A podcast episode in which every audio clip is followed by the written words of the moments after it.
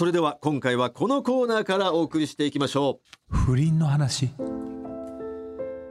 天竺ネズミ瀬下に続いてジャンポケ斎藤と私大村がこの番組を通じてこれほど声を大にしてダメですよと警告し続けているのにお笑い界でも後を絶たない不倫。そんな不倫の経験がある抜き差しリスナーからその体験談を送ってもらい私大村が優しく不倫はダメですよと諭していくのがこのコーナー。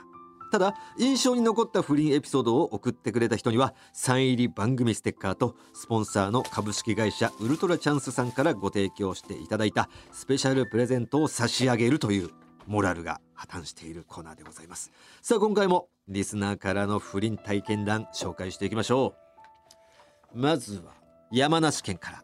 ペンネーム金玉太郎。あ金玉太郎。金玉太郎なのか金玉太郎なの。か歌ってたねお前昔。金玉大冒険。やりましたね、現在僕はバツイチでございます、はい。これはバツがつく前の10年ほど前に僕が不倫を経験した時の話です。当時結婚してた僕は妻には釣りへ行くと出かけてラブホテルへ行きうん。人妻専門のデリヘル店へ電話しました。写真を見て可愛いと思って指名した子を部屋で待っているとやってきたのは写真と同じ可愛らしい童顔の女性。スマタパイズリ69を堪能し校内フィニッシュした後放心状態から復帰しピロートークをしていると彼女が同じ県だと、えー判明し意気投合しました。しかも彼女は私の地元の隣町に住んでいたとのこと。うん。野暮だとは思いましたが年齢を聞くと2個下もしかしたら顔見知りと思いながら出身高校を聞くと同じ高校でした。え？そこで私ははっ！と気づきました。彼女は当時可愛いと思ってた高校の後輩だったのです。はしかも彼女のお姉ちゃんは私と同級生で別のクラス。マジか？やべえ！友達にバレると思いながらも興奮してきたので2回戦目に突入。どさくさに紛れて挿入フィニッシュを迎えました。紛れたなあどさくさに、えーその後連絡先を交換してホテルを出てそのまま居酒屋へ行き彼女と食事。どうやら彼女は子供がいて旦那と夫婦関係はうまくいってないとのこと。お互いの夫婦関係が冷めているねと話してその日は今度のデートの約束約束をして解散しました。後日元嫁には仕事は仕事に行くと伝えて有給休暇を取り彼女をデートに誘いホテルへ。半年ほど不倫関係が続き僕は性格不一致で離婚し彼女も旦那と離婚したとのことでした。その後なんとなく疎遠になり連絡も取らなくなりましたが今でもあんな偶然あるんだなと思い出します。ちなみに今の僕は自分で言うのもなんですがしっかりモテるので11歳年下の女性と再婚し幸せな家庭を築いて暮らしています。不倫経験者の大村さんがこの番組を通じておっしゃっている通り皆さんご存知かと思いますが世の中の不倫にはいい結果がありません。不倫している時はワクワク楽しいですけど不倫ダメ絶対。誰が言って まあ経験したからわかるんだよな、うんこれどうなんですかね？まあ不倫になるんですかね？まあその当時はね不倫だったわけだから。でもうん。情と天外デートをずっと繰り返してるっていう感覚でいけません？おージョーとね。うん。うん。まあ考え方によってはでもそれも不倫とする人もいるじまあね。ゃん、だからうん、俺たちのちょっと鈍ってきた感覚ではそれは不倫じゃないねって感覚はあるけど、うん、だなんだろうね。通用しない気するけどね、しないよ。うん、絶対しない。絶 対しないんだけどしないんだけどそんなに愛がある感じでもないじゃん。おー当時どうだったんだろうね、うん。そのなどんくらいって言ってたっけ？1年ぐらいって言ってた、うん。続いたのはうん。なんと半年ほど。半年ほど続いたその半年間は結構その愛し合ってたのかどうかは分かんないけど、だからまあジョージョーとうん。あの天外デートをずっと繰り返してるっていう。これがすなんか人間の心理って不思議でさ、うん。そのこのジョーが、えー、2個下で当時その同じ高校でお姉ちゃんが同級生。同い年で、うん。みたいな関係性じゃなかったらこうなってないわけじゃん。確かにそれが分かったら急にまた興奮したわけじゃん。うん。あ何なんだろうね。すげえわかんだけど、うんわかるわかる。なんかその急にそのはあってなってなんかそしたら急になんかまた興奮してきちゃってみたいな、うん。あるじゃん。誰しも。あるある。何なんだろうね。同じ同じ子なんだよ。だってその同じ顔で同じスタイルの子が、まあ、全然違うね全然隣県でもパーソナリティでね。なければそんなことなんないっていう、うん。うん、不思議だね。不思議。なんだこれタブー感が興奮させんのかな。ね。おどうしたどうした？あごめんちょっとバイクまで。バイク藤田バイクになったの？はい。さあ続きましょう。匿名の女性からですあらじゃあ内容はもうこれは。えー。すごいの期待しちゃおう。彼との出会いは会社の面接でした。健康的に焼けた肌。薄いピンクのワイシャツにブルー系のスーツ。少しやんちゃっぽく見えるけど素敵な人だな。こういう人いいなと思いました。無事にその会社に入社後彼はあ私は彼の部下になり営業の同行中に既婚者だと知りその時はまあそうだよねと思いました。しかしある時部署の何名かと飲みカラオケにも行った帰り家の方向が同じ私たちは朝方始発電車に乗りいろいろな話をしているうちにふっとキスをしなんで？え、ふっとするもんじゃない。うん、私はあと照れると同時に正直嬉しくなりその後は止まらなくなってしまいました。エロい。次の日の朝からは同じ時間の電車に乗り少し時間をずらして出社し帰りはバラバラのこともあったけど営業の車の中で深みったり地方の同行営業の時には同じホテルに泊まったりそんなことが3年ほど続いた後彼と音信不通になりなんでだよ。急に？辛かったけれどなんとか忘れないといけない。忘れよう。と他の人と遊んだりしてましたが2年近く経ってフリーになったタイミングで見覚えのある番号から着信えまさか？と思ってると。その後どこからか入手したのか。私の LINE に長文の「奥さんとは別れた。また一緒にいてほしい」というメッセージが。うん。いやいやもう無理でしょ。あんなに振り回したくせに。と怒りの返信をしたところ。ほどなくして以前の会社の同僚から飲もうと連絡があり店に到着するとあの彼が土下座怒りと驚きに襲われましたが私は帰ってもよかったのに帰れなくなってしまいました。彼とは帰る方向が一緒でその朝はその朝は一度私の家の最寄り駅まで送ってもらい私は急いで着替えて彼のもとへ。そのまま羽田空港近くの飛行機の見える公園でデート。その後何ヶ月かは手もつながずキスもせず深みりもしなかったけど私は腹をくくったのかこう思いました。ああ私この人と結婚すると。あれから6年超仲良くやってます。笑い。でも不倫。ため絶対。外国の方かな。何？どういうことだ？っえっとえっとえ結婚した？ってことか。ことかな？6 6年だもんね、超仲良くやってんだって、うん。すごいレアケースじゃない？うん。ね。一時期は完全なる不倫にしてたけどそれで音信不通になって別れたけど奥さんと別れて。まあ当時は奥さんいたしやっぱダメだってことで音信不通になったのかな。うん。でもその奥さんとは別れたからまた一緒にいてほしいってその彼は思ってたんだの。多分。うん。今だから仲いいんだどうなんだろうね。うんこういうパターンもあるんだね。同じことしちゃう可能性もあるっていう不安にはなんないのかな。その彼がね。彼がね。一回してるからね。でもうん。その不,、不安をやっぱこの方は感じながら生活はしてんじゃない、仲はいいとはいえ。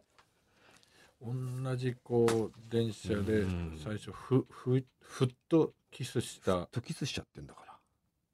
その時びっちゃびちゃ濡れてたかな 好きだよなお前そういう話。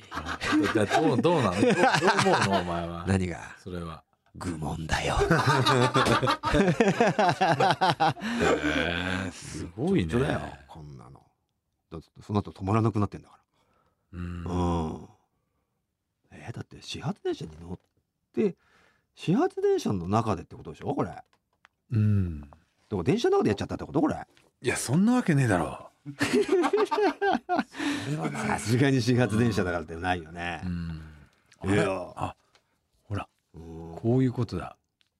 ね。あなるほど。なるほど。そういうこと。お名前があって送信者の名前とこのメールのこの送ってますっていう名前の名字が違うってことは、そういうことね。ああ。もう今は結婚されてるってことなんだよねそういうことだ。すげえなさあ続きましては埼玉県からアラサー女子。えペンネームルンガプさん。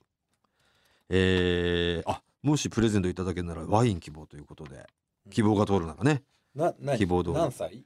年代何歳かは分かります。あでもこの文面に書いてあるかもしれません。私はモテなかった10代を脱しうん。20歳から社会人デビューを無事成功させうん。モテて遊ぶ20代を過ごしていました。それでも処女喪失は22歳と遅めだったもののその後はやりやりやりやりやりやりラフィーになり。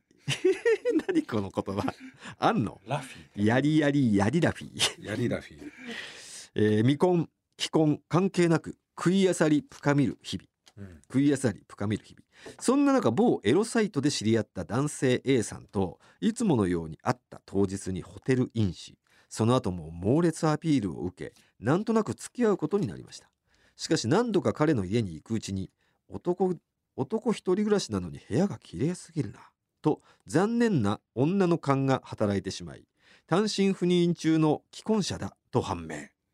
また既婚者かと思いながらも割と好きになってしまっていたのでショックでしたが悩んだ末に結局そこから数年付き合いました。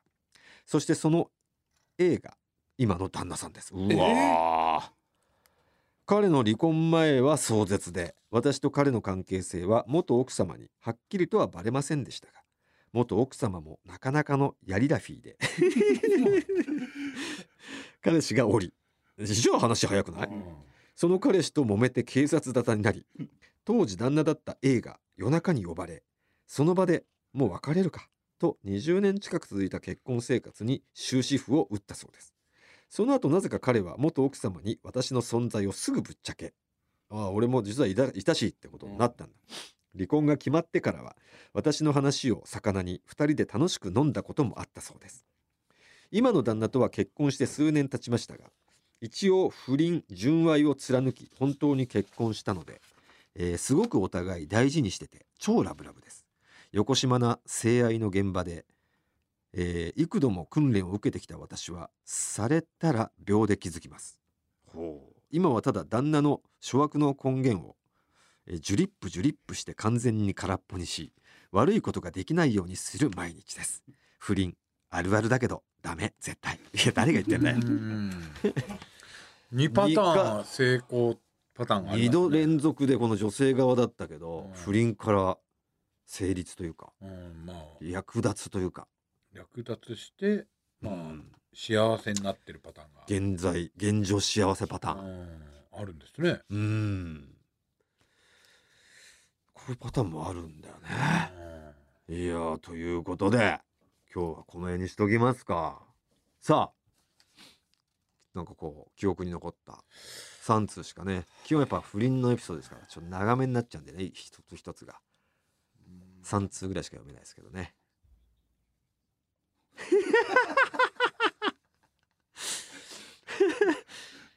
いやほんとそうっす。よく怒られないよ本当にこの番組。は このコーナーやってる。えっとうん。2つ目かな。2つ目。まあ3つなるほど。良かったと思うんですけどやっぱ2つ目のこのセンセーショナルな感じがね。確かに、あのーふっとキスしてる感じとかね。そうなん止まらかなくなっあのかなんだろう。ーん。うえー本当ドラマっぽい感じが。地方営業の時同じホテルってもうこうこのパターンの AV めちゃくちゃあるからね、うん好きなやつだわ俺。だからさ あとあのさよくさうんあのうちらも仕事でさ、うん。あの会館とかさ会館じゃなくて、うんあの営業先企業とかのうん。とかあとなんだろうロケとかでもさうん。ロケとかじゃなんて言えばいいの祭りみたいなさ。うん。たああ納涼祭とかね。納涼祭みたいな、うん。そういうのでもあるしあとなんかお願いしますみたいな実行委員みたいなの一緒にやってる人たちいるじゃん。うん。会社でも。うん。でそういう人たちが、うん。あのー地方に行って、うん。俺たちと一緒になんかそれを盛り上げるみたいなんで、うんチームになってさ男女でいる時とか、うーん。ああいう人たちってそうなんかななんて俺思っちゃうんだよね。なるほどね。うん。勝手に詮索しちゃってんだ。そうそうそう何やってんだよこうこういう人たちもやってんだろうなっつって。うんうんうんうんうんなんか男女でいるとやっぱちょっとねうん。もそういう目で見ちゃうよね。うこんだけ多いと多分あるよ。うんこんな感じだけど本当は？みたいな。あなんか先輩後輩みたいなさあ感じであやってんだなって、ね。うん。やってんだよみんな。大体、大体やってるよ、まあやってると考えていいね。うん、あまあやってるよ、ー もう男女で動いてるうーんなんだ営業うん、マンとか。まあやってると思いましょたまに品川駅とかでもう、ねうん。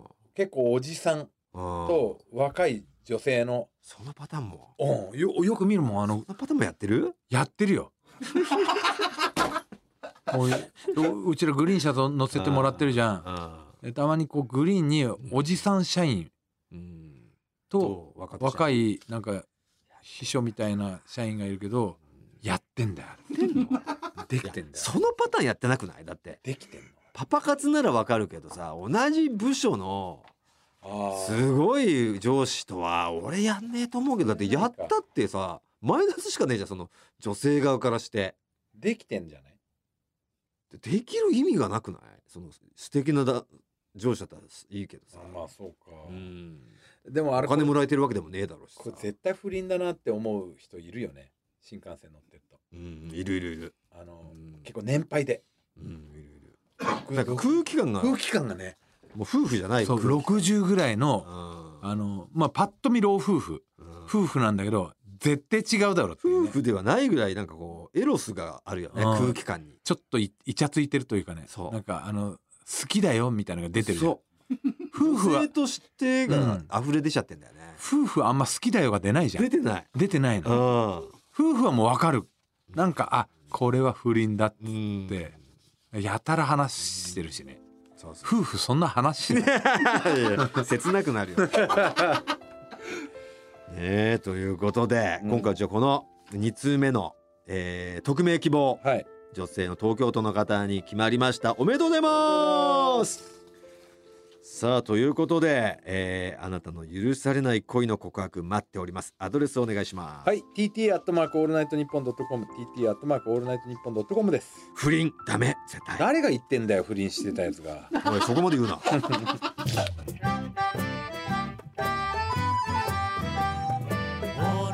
ニッポン」ポッドキャスト。いやー悔しいね。悔しい？また？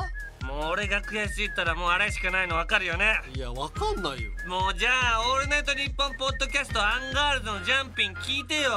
毎週木曜夜6時配信してるんだから。いや台本通り告知するね。そそれ言うなよ。トータルテンボスの抜き差しならないとシーズン2この番組は株式会社ウルトラチャンスのサポートで東京有楽町の日本放送から世界中の抜き差されへお届けしましたさあ9月です、えー今月9月はペンネーム元井が送ってきてくれました「それでもいいよ」に乗せてお送りするエンディングでございます。えーとですねえー今度ですね、まあ、告知みたいになりますけれども配信されます。2日後ですか。これ9月今日のね。20日、うん。今日から2日後。水曜日の、えー深夜3時からの放送のあのテレビプロデューサー、えー佐久間さん。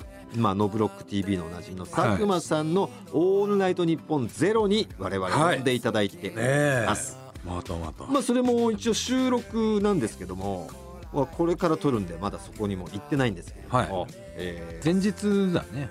前日撮ってその次の日出すのか,、出すのかな。うん。だから19日に、えー撮ってきます。うん。えー、てか聞いてる人にとっては昨日。明日撮ってるってことかなあそうだね明日。えー、ということで楽しみにしておいてください。ぜひ聞いてみてください、はい。聞けなかったらラジコとかはい聞けますよね。でね。よろしくお願いいたします。さあいつ読ませてください。ふつおた28歳のペンネームハセデン。全国ツアーでの各地の打ち上げのお店を探しているとのことなので、はいはい紹介させてください。よしチェックしよう、えー北海道。札幌。うん。札幌から来るね。札幌ちょっとねありがとうございます。ろいろ候補あるね。正統派室蘭焼き鳥団吉という焼き鳥屋さんです。私が学生時代にアルバイトをしていた店です。室蘭焼き鳥とは焼き鳥とは名乗っておりますが豚肉を使っておりえ。ー、え豚精肉あと男の基地で玉ねぎをそう交互に串に刺したものを炭火で焼き上げ秘伝の継ぎ足しの甘辛いタレに洋辛子をつけて食べる北海道グルメ。うん私は今は東京に住んでいるんですが帰省する時は必ず行きますいしやうまそう。北海道に旅行へ行くという人がいたら必ずおすすめする店。もちろんこのお店の室蘭焼き鳥はおすすめなんですが他にも秘伝のタレと相性抜群なつくね。他の店では食べたことのないふわとろのレバー、えー締めの、えー炭火で香ばしく焼き上げた焼きおにぎりなど絶品北海道公園の打ち上げにジンギスカンもいいですが美味しい室蘭焼き鳥を食べながらの反省会おすすめです。なるほどね。あいい感じのお店だね。個室もあるわ。うわうまそう。あーありがとう。マジでこれ激戦区になっちゃった札幌が。だから全部藤田にストックさせてるんでその店の情報は。今年行けなくても来年再来年と参考にさせてもらう材料とさせてください。あれやべえ。どうしました？ぜ前回なんだっけ？いや俺それは知らないよお前。なんだメモってたじゃねえかよ。どこやったんだ？お前。何してんだよ。まあまたねちょっと探し出してもらいましょう。さあということで抜き差しリスナーからのメール待ってますよ今回お送りしたコーナー以外にもとんでも理論抜き差し世論調査のテーマ当たり会などへのメール送ってきてください。合わせましょうに出演希望の方は電話番号を忘れずに。また抜き差しでは番組のエンディングテーマも募集中です。ジャスラックに登録されていないオリジナル音源をお持ちの方はぜひ送ってください。すべての受付メールアドレスはこちら。はい TT アットマークオールナイトニッポンドットコム TT アットマークオールナイトニッポンドットコムです。なお番組に関する詳しい情報は抜き差しならないと番組ツイッター改め番組 X のアカウントでチェックして番組の感想などはぜひハッシュタグ抜き差しをつけてポストしてください。それでは今週はこの辺でお相手はトータルテンボス大村智広と藤田健介でした。なんだ今のまあ。また来週ささよなら。わがまますぎるかな。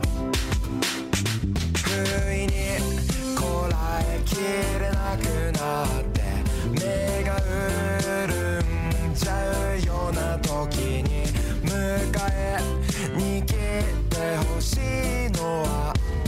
わがまますぎる気もするけど。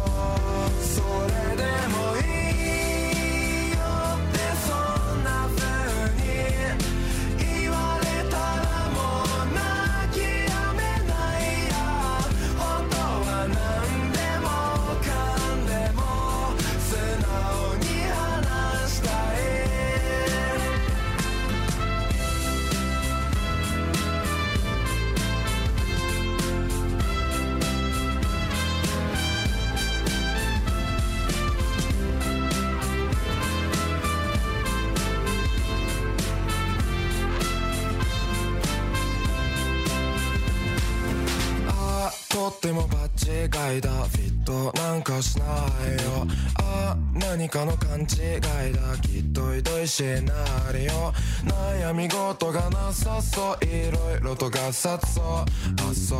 反論などしないでおこう今んとこ。バランスがうまく取れなくて触れるもの全部壊しちゃう時に抱きしめて欲しいのはわがまますぎる気もするけどそれでもいい。よってそんな風に言われたらもう泣きやめないや本当は何でもかんでも素直に話したいそれでもいい